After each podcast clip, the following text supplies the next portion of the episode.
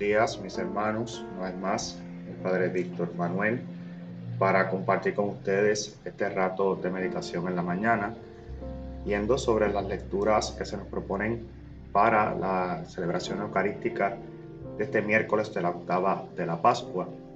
Ya estamos sumergidos precisamente en esa cincuentena pascual, pero estamos viviendo esta octava de Pascua como una prolongación de, ese, de esa celebración, de esa vigilia pascual. Y estamos en la prolongación de esa alegría. Y es un momento importante, ¿verdad? Porque en estos ocho días se nos invita a profundizar en ese misterio de esa resurrección del Señor, de ese evento que marcó y trascendió. Y hoy nosotros eh, vamos sobre esas lecturas con esa docilidad de corazón, buscando, ¿verdad? Ese querer de Dios para que nos ayude a vivir este tiempo también de la Pascua, que es un tiempo muy importante, y que podamos testimoniar desde el corazón la alegría de encontrarnos con ese resucitado.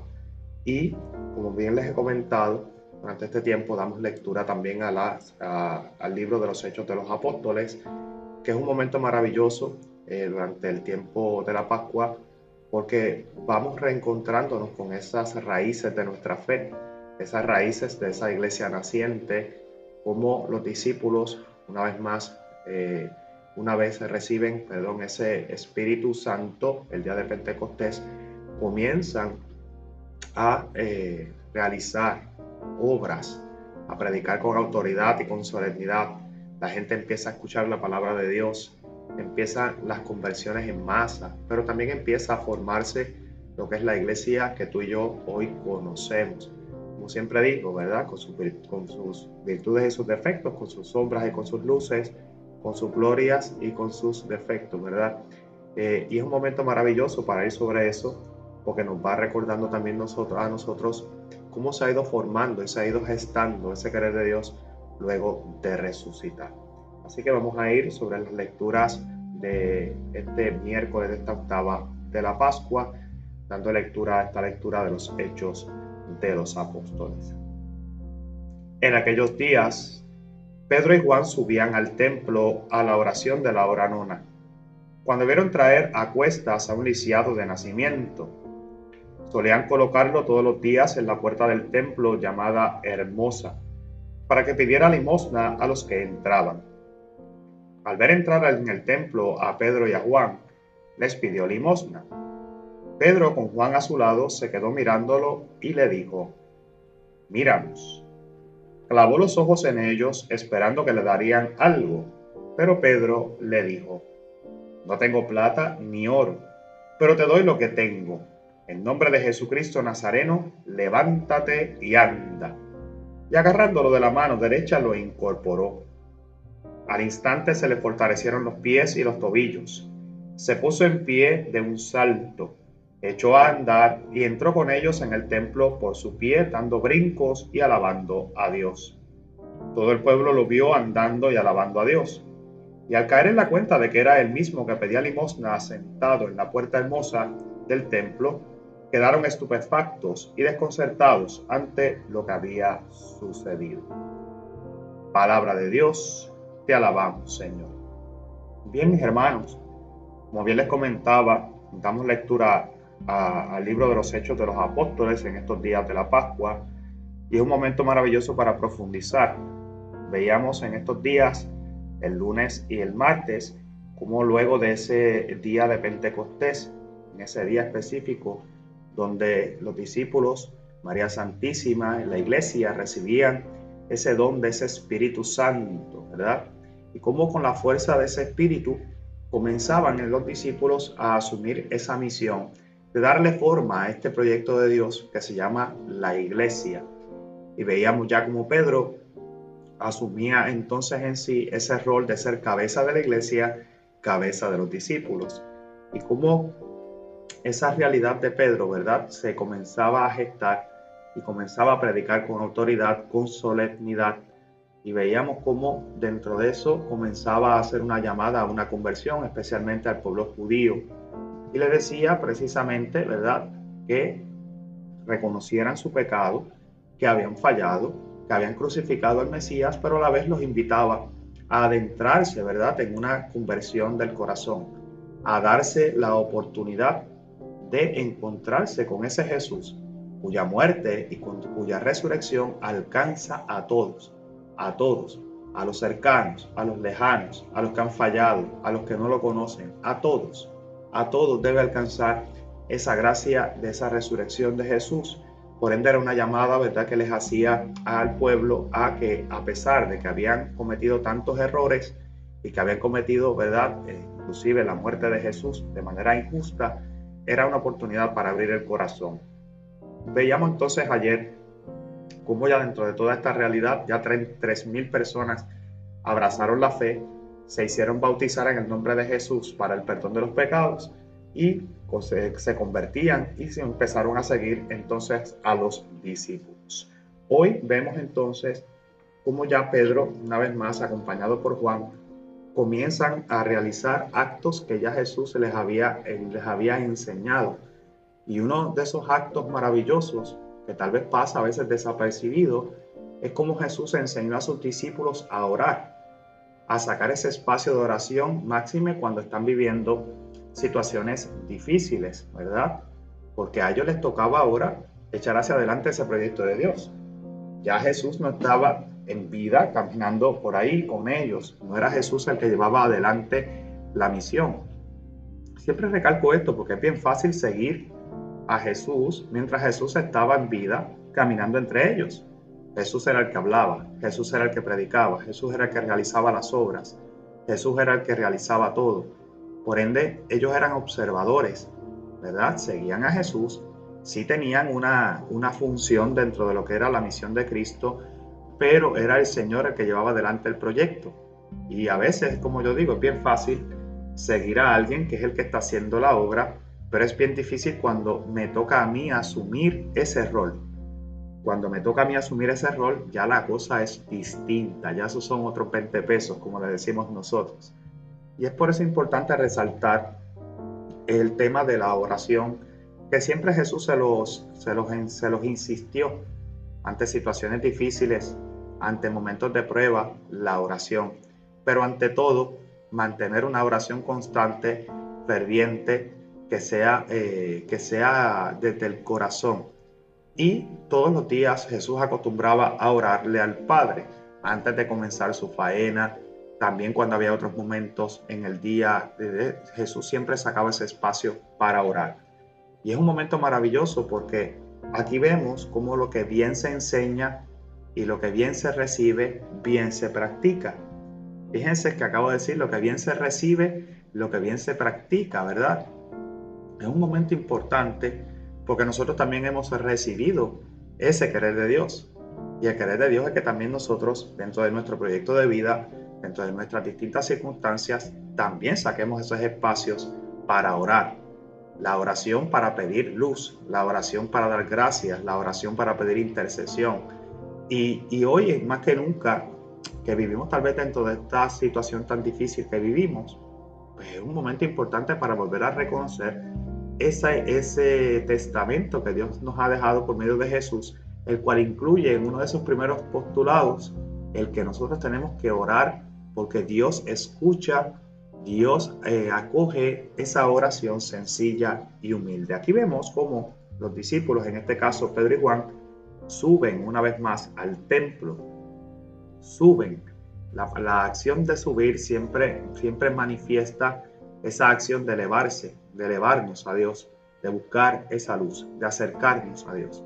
Por ende, hoy vemos cómo ellos suben al templo para realizar la oración de la hora nona, la, oración de la mitad de tarde, ¿verdad? A esa hora de las tres más o menos, viene a ser esa hora nona. Entonces, vemos cómo precisamente dentro de esa realidad, dentro de esa oración, ellos sacan ese espacio para orar. Y es un momento maravilloso porque ya a nosotros eso nos da la clave de cómo inclusive dentro del día siempre sacaban esos espacios para consagrar ese día, esa tarde, esa mañana a Dios. Acto que nosotros también, pues vamos, deberíamos de hacerlo también dentro de nuestras posibilidades, sacar ese espacio durante la mañana, durante la tarde, para elevar una oración, una acción de gracias a Dios, una oración de petición. Y es un momento tal vez que nos recuerda a nosotros la importancia de orar, de orar incansablemente, fervorosamente y con perseverancia y confianza en Dios. Pero pasa algo maravilloso porque entran ellos al templo y ven que traen a cuestas a un lisiado de nacimiento, una persona que es, es minusválida, ¿verdad? Y vemos que entonces esta persona la traen al templo y dice que solían colocarla todos los días a la puerta del templo, llamada la puerta hermosa, para que pidiera limosna a todos los que entraban allí. Hace dos, dos, eh, hace dos alusiones muy concretas. Una era lisiado de nacimiento, o sea, que no fue que adquirió esa acción después o esa condición después, sino que nació de esa manera. Y dos, que lo ponían todos los días frente al templo a pedir, a pedir limosna. Fíjense, aquí hay dos actos concretos. Una persona que está lisiada, que tiene necesidad, ¿y dónde va a pedir? Va a pedir en el templo para pedir una limosna. Nosotros tal vez nos podríamos quedar cortos en nuestra reflexión si sencillamente pensamos que lo que está pidiendo es dinero, ¿verdad? Porque tal vez limosna para nosotros es eso, es dinero. Pero la limosna también puede ser para nosotros un acto de caridad. La limosna puede ser un acto de servicio. La limosna puede ser un, acto de amor. La limosna puede ser un plato de comida. Puede ser un gesto. Puede ser ayudar en una necesidad. Puede darle ropa. Puede ser tantas cosas que la caridad que ya conocemos porque Jesús nos las enseñó. De esa misma manera podríamos entender que esta persona estaba buscando llenar unas necesidades, unas necesidades que aunque pudieran ser físicas, también pueden ser espirituales. Pero presentándonos a nosotros ya frente al templo, nos hace, nos hace a nosotros pensar que él buscaba algo más que dinero. Buscaba tal vez tener esa comunión con Dios, pero que no le permitió, su condición no se lo permitía. Y esperaba que alguien, ¿verdad?, lo ayudara. Fíjense que llegaba allí por medio de otros, no llegaba porque él quería, porque él podía, llegaba allí porque otro precisamente lo llevaba.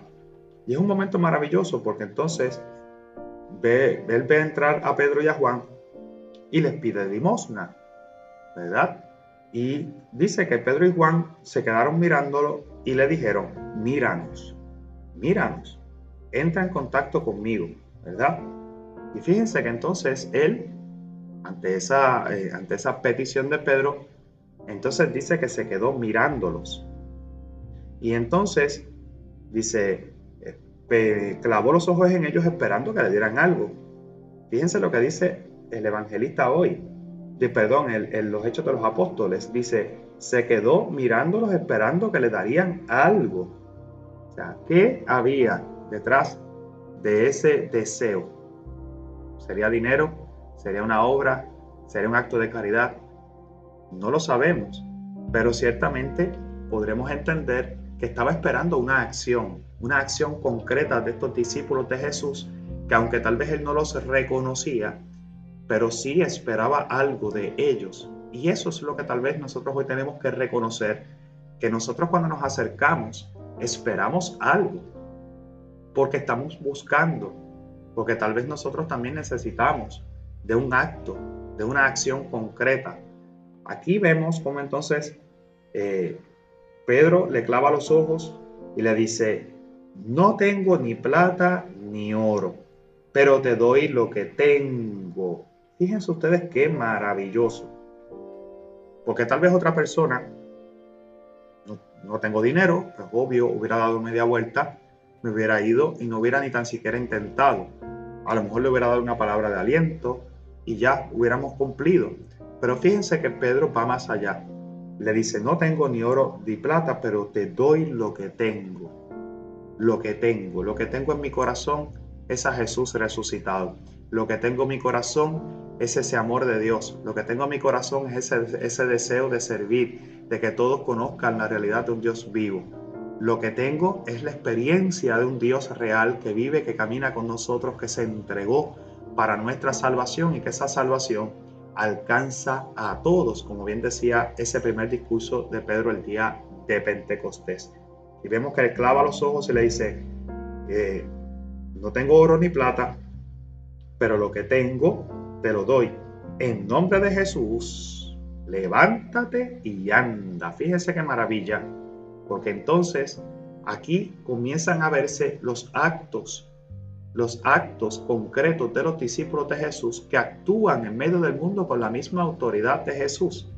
Jesús que le había dado la autoridad de atar y desatar, que le había dado la autoridad de ser continuadores y propagadores de la, de, la nueva alianza, del Evangelio, de la presencia real de Jesús ya comienzan a acompañarlos los signos que acompañaban a Jesús.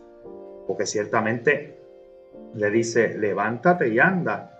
¿Cuántas veces escuchamos esa, esa frase en los labios de Jesús mientras iba peregrinando y caminando con nosotros? ¿Qué es más importante? ¿Esto o lo otro? Y le decía, carga, carga, etcétera. Tus pecados te son perdonados, levántate. ¿Cuántas veces escuchamos a los labios de Jesús? Decía, toma tu camilla y anda. Tus pecados te han sido perdonados. Levántate y camina. O sea, ¿cómo tus pecados te han sido perdonados? Tu enfermedad de la lepra ha quedado sanada. ¿Cuántas veces hemos escuchado esas frases en los labios de Jesús? Por ende, hoy vemos que Él, con la misma autoridad que Jesús le había delegado, en, ese, en esa potestad de atar y desatar, comienzan ya a realizar también esas mismas obras con la misma autoridad de Jesús. Entonces vemos cómo le dice, levántate y anda. Él lo agarró de la mano y este se incorporó y al instante se fortalecieron los pies y los tobillos, se puso en pie, dio un salto, echó a andar y entró con ellos al templo por su pie dando brincos y alabando a Dios. Fíjense qué maravilla. Todo el pueblo lo vio alabando a Dios y al caer en la cuenta de que era el mismo que pedía limosna sentado en la puerta, quedaron estupefactos y desconcertados ante lo que había sucedido. Fíjense el cambio. Él estaba pidiendo una limosna. Como bien les decía, esa limosna se podría entender tal vez como que estaba esperando dinero. Pero también había una apertura de corazón porque estaba esperando algo más. Estaba en la puerta del templo esperando, esperando ser curado, sanado, restaurado, levantado. Por eso Pedro hoy, con la autoridad de esas llaves, de esa potestad de atar y desatar, cómo Pedro entonces ya comienza a realizar esos actos concretos, los mismos actos que realizaba Jesús. Y fíjense qué maravilla, con esa autoridad, le dice, levántate y ponte de pie y anda. Y dice que entonces él se incorpora y aquí es la maravilla, siendo tocado por aquel que me restaura, alabo y glorifico a Dios. Fíjense que ya nos pasó un segundo plano el dinero, pasó un segundo plano la limosna, sino que Pedro haberse despojado de sí mismo diciendo, voy a darte lo que tengo. Lo que tengo es mi experiencia de fe, mi creencia, mi, mi experiencia de un Dios vivo, que tiene poder de atar, de desatar, de levantar, de curar. Le dice, esto es lo que te traspaso, esto es lo que te doy. Y vemos entonces cómo es una invitación para nosotros también profundizar en lo que es nuestra fe, esa fe que nosotros también hemos adquirido y cómo a través de la fe nosotros también nos abrimos a esa gracia particular. A veces no tengo dinero para dar, pero sí puedo dar una palabra, una palabra de aliento. A veces no tengo tal vez dinero para hacer un acto, pero sí puedo ponerme las manos para ayudar de otra manera. Una palabra de aliento, una oración, un consejo, un pasar la mano, como digo yo, un escuchar, un hacernos presentes, tantas cosas que podemos hacer que no están, no están ligados totalmente al dinero, están ligados a nuestra realidad cristiana que nos invita a acercarnos a aquel que necesita, porque Jesús constantemente lo decía y en el Sermón de la Montaña lo decía, decía, hagan esto con el que hizo con uno de estos hijos míos, el que realizó tal acto conmigo lo realiza. Y vemos entonces la necesidad de nosotros reconocer que sí podemos hacer que hay mucho que podemos dar, que nuestra experiencia de fe ante ese Jesús resucitado nos da la fuerza y nos capacita para nosotros también ser eh, discípulos del Señor y ser propagadores de ese mensaje de alegría de esperanza. Y hoy vemos que entonces a este hombre se le olvidó la limosna. Comenzó a brincar y a saltar y dice que dio saltos y entonces entró al templo a orar con ellos, alabando y dando gloria a Dios. Todos los que estaban al lado quedaron desconcertados porque no entendían lo que acababa de ocurrir. La iglesia estaba en ese proceso de nacimiento, por ende es un momento importante porque ya vemos que en el nacimiento también de la iglesia lo acompañan esos signos de autoridad que el mismo Jesús tenía en sí, pero que a la vez se lo ha delegado a sus discípulos para ser continuadores de esa obra. Hoy nos encontramos con este Evangelio de San Lucas, que también es un Evangelio maravilloso. Lo hemos escuchado una y otra vez, porque es un, es un texto altamente leído, meditado. Vamos a darle lectura para compartirlo brevemente con ustedes. Aquel mismo día, el primero de la semana, dos de los discípulos de Jesús iban caminando a una aldea llamada Emaús, distante de Jerusalén unos 60 estadios. Iban conversando entre ellos de todo lo que había sucedido. Mientras conversaban, discutían, Jesús en discutían. Jesús en persona se acercó y se puso a caminar con ellos, pero sus ojos no eran capaces de reconocerlo. Él les dijo, ¿Qué conversación es esa que traéis mientras vais de camino? Ellos se detuvieron con aire entristecido, y uno de ellos, que se llamaba Cleofás, le respondió, ¿Eres tú el único forastero en Jerusalén que no sabes lo que ha pasado allí en estos días? Él les dijo, ¿qué? Ellos le contestaron, lo de Jesús el Nazareno, que fue un profeta poderoso en obras y palabras ante Dios y ante todo el pueblo cómo lo entregaron los sumos sacerdotes y nuestros jefes para que lo condenaran a muerte y lo crucificaron. Nosotros, nosotros esperábamos que él iba a liberar a Israel, pero con todo esto ya estamos en el tercer día de esto que sucedió. Es verdad que algunas mujeres de nuestro grupo nos han sobresaltado, pues habiendo ido muy de mañana al sepulcro y no habiendo encontrado su cuerpo, vinieron diciendo que incluso habían visto una aparición de ángeles que dicen que, está vivo. Algunos de los nuestros fueron también al sepulcro y lo encontraron como habían dicho las mujeres, pero a él no lo vieron. Entonces él les dijo, qué necios y torpes sois para creer lo que dijeron los profetas. ¿No era necesario que el Mesías padeciera esto y entrara así en su gloria? Y comenzando por Moisés, y siguiendo por todos los profetas les explicó lo que se refería a él en toda la escritura.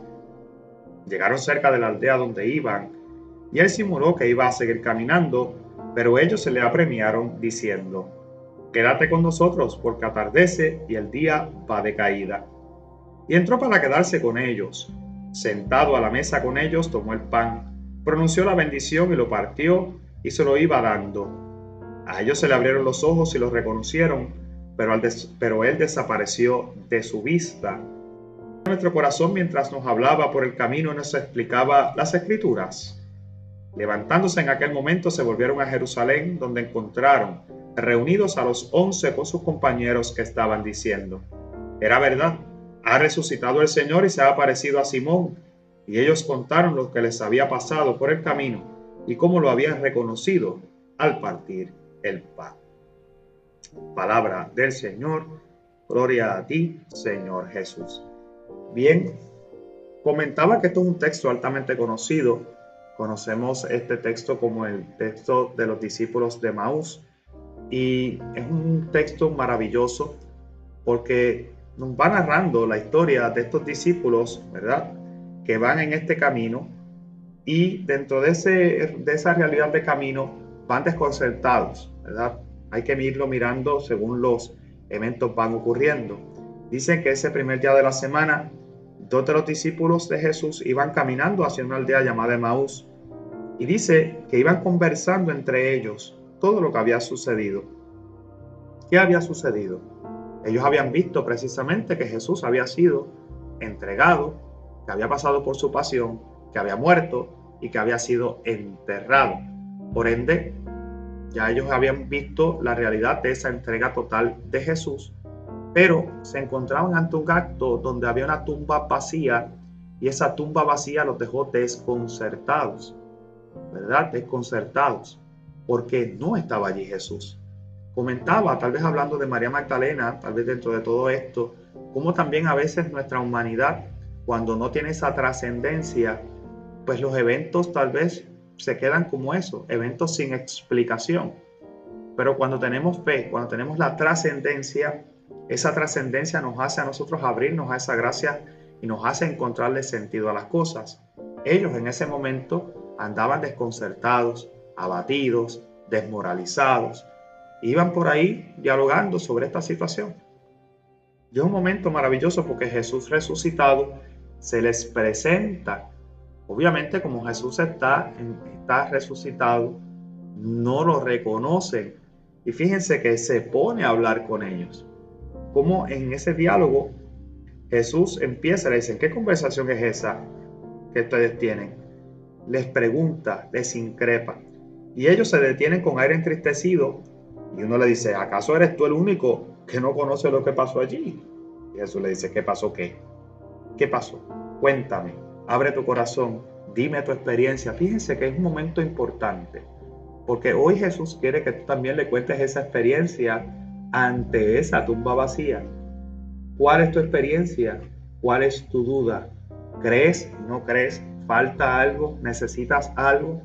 Y nos invita entonces a acercarnos precisamente a que a ese mismo Jesús resucitado para traerle nuestras inquietudes. Es maravilloso cómo Jesús se inserta en nuestra vida, en lo cotidiano, en lo sencillo y a veces de maneras diversas, distintas, inclusive nosotros a veces ni lo reconocemos.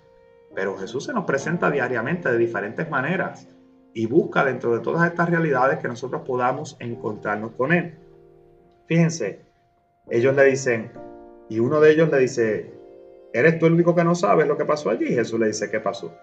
Le cuentan entonces cómo Jesús había muerto y le dice, Jesús, que fue un profeta poderoso en obras y palabras ante Dios y ante el pueblo, cómo lo entregaron los sumos sacerdotes y nuestros jefes para que lo condenaran a muerte y lo crucificaron. Le cuentan el tema de la muerte, de la pasión de Jesús, de cómo Jesús murió en una cruz. Y muchos de nosotros nos quedamos con la cruz del Señor en el sentido de que se vive con intensidad hasta el Viernes Santo, pero no se vive con la misma alegría e intensidad el sábado de Pascua, el sábado, perdón, de la vigilia pascual, el sábado de gloria que le llamamos nosotros nos quedamos con la cruz, como si Jesús realmente hubiera muerto. Y Jesús, luego de morir, hay un paso más, hay una resurrección. Y ellos cuentan toda esta realidad y le dice, nosotros esperábamos que él iba a liberar a Israel. Nosotros esperábamos, confiábamos en que él podía hacerlo, de que él era el liberador, de que él era el Mesías. Dice, pero ya ves, ya van tres días de que pasó este evento. Por ende, habían perdido la fe. Habían perdido la esperanza. Habían perdido esa esperanza en esa resurrección del Señor. No lo reconocían una vez más, pensando tal vez como hombre, pensando tal vez como humano, no habían caído en la conciencia del mensaje de la resurrección de Jesús.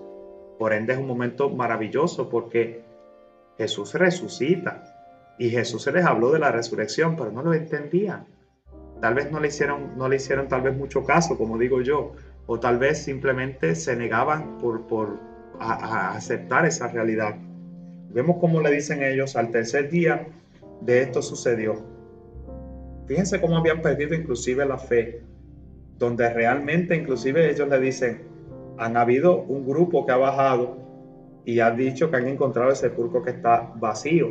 Inclusive vinieron diciendo que habían visto apariciones de ángeles que les había dicho que estaba vivo.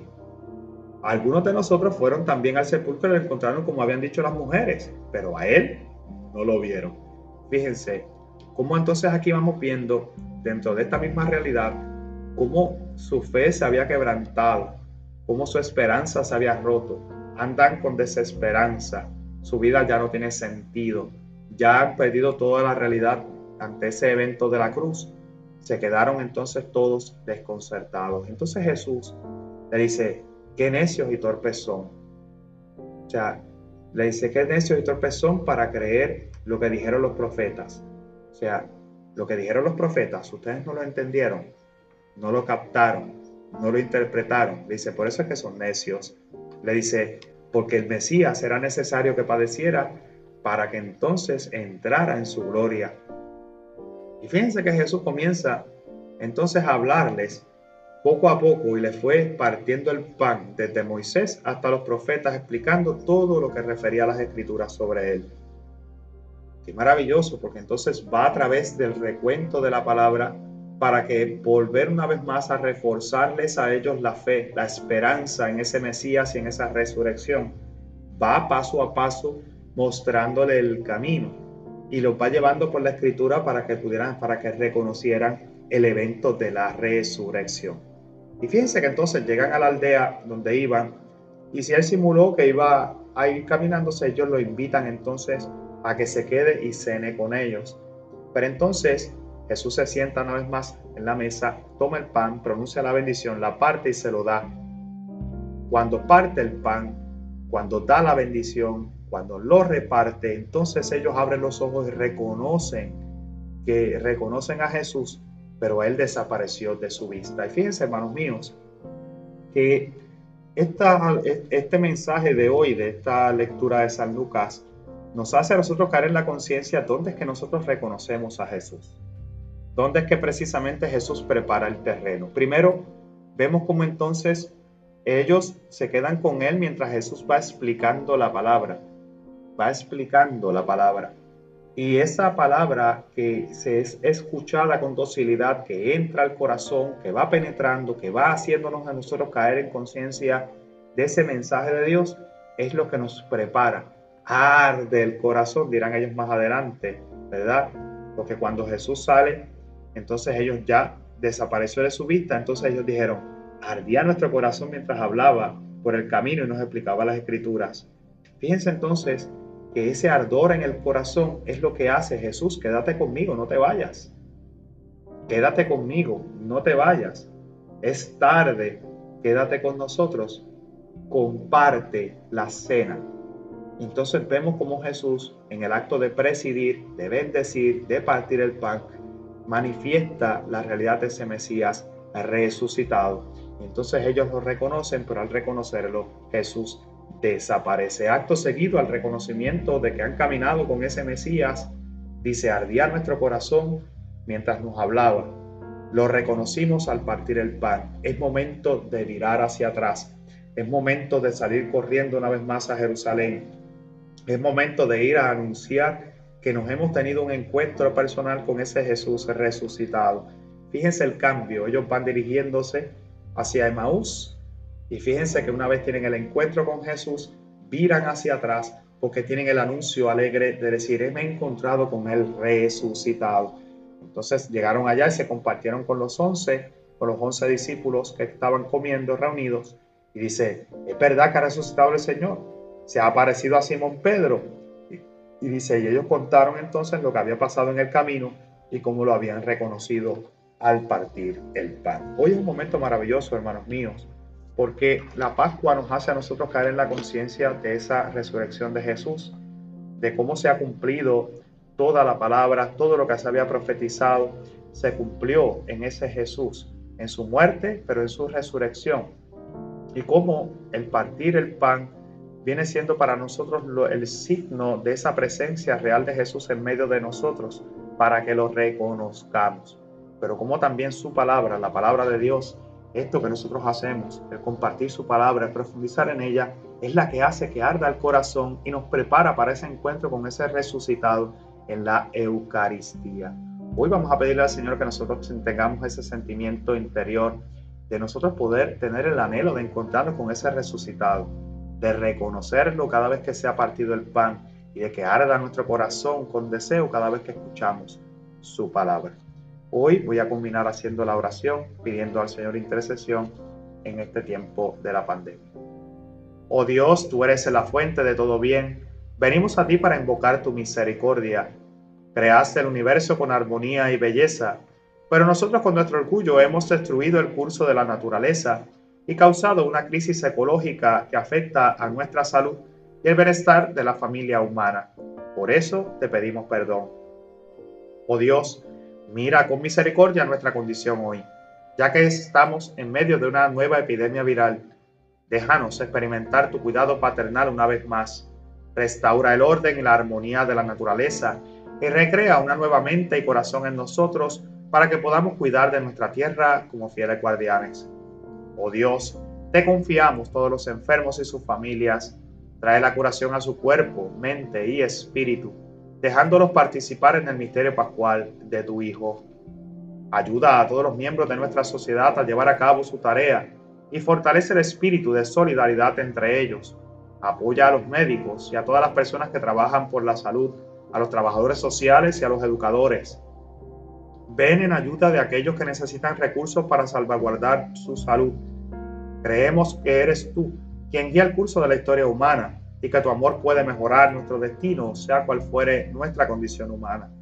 Da una fe firme a todos los cristianos para que incluso en medio del miedo y el caos puedan llevar a cabo la misión que les has confiado. Oh Dios, bendice abundantemente nuestra familia humana y disipa todo el mal en nosotros. Líbranos de la epidemia que nos está golpeando para que podamos alabarte y agradecerte con un corazón renovado, porque eres el autor de la vida y con tu Hijo nuestro Señor Jesucristo en unidad del Espíritu Santo, vives y reinas un solo Dios por los siglos de los siglos. Amén. Lindo miércoles para todos, que el Señor les bendiga.